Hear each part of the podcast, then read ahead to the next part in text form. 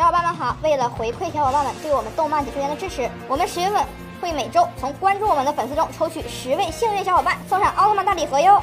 请继续点赞关注支持我们吧！Hello，大家好，欢迎收看动漫解说员，我是小曼。现在奥特曼是越来越多了，有些没有任何血缘的奥特曼竟然长得是如此的相像，让人傻傻分不清。你们能分清楚吗？佐菲与初代奥特曼，初代奥特曼作为第一个登场的奥特曼。成为了后续出来的奥特曼形象的模板，尤其是在初代大结局登场的佐菲还有杰克，他们三个真的是有点分不清啊。在大电影《梦比优斯与奥特兄弟》中，把初代还原成了硫酸脸，一是为了回归原作，二是为了和佐菲、杰克有区分。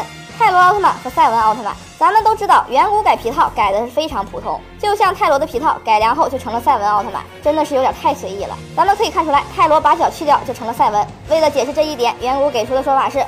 奥特之母的姐姐就是赛文的母亲，只能说这个解释真的是非常优秀。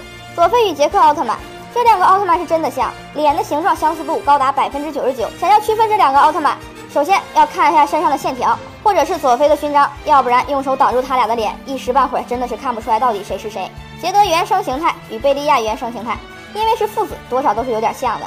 但是要说相似度最高的，还是各自的原生形态。因为杰德是贝利亚用自己的遗传基因制造出来的奥特战士，所以杰德遗传了贝利亚原生形态。好啦，今天的节目就到这里了。没有关注的小伙伴，记得关注一下我们哟。关注的小伙伴，请多多评论、点赞我们。我们下期见。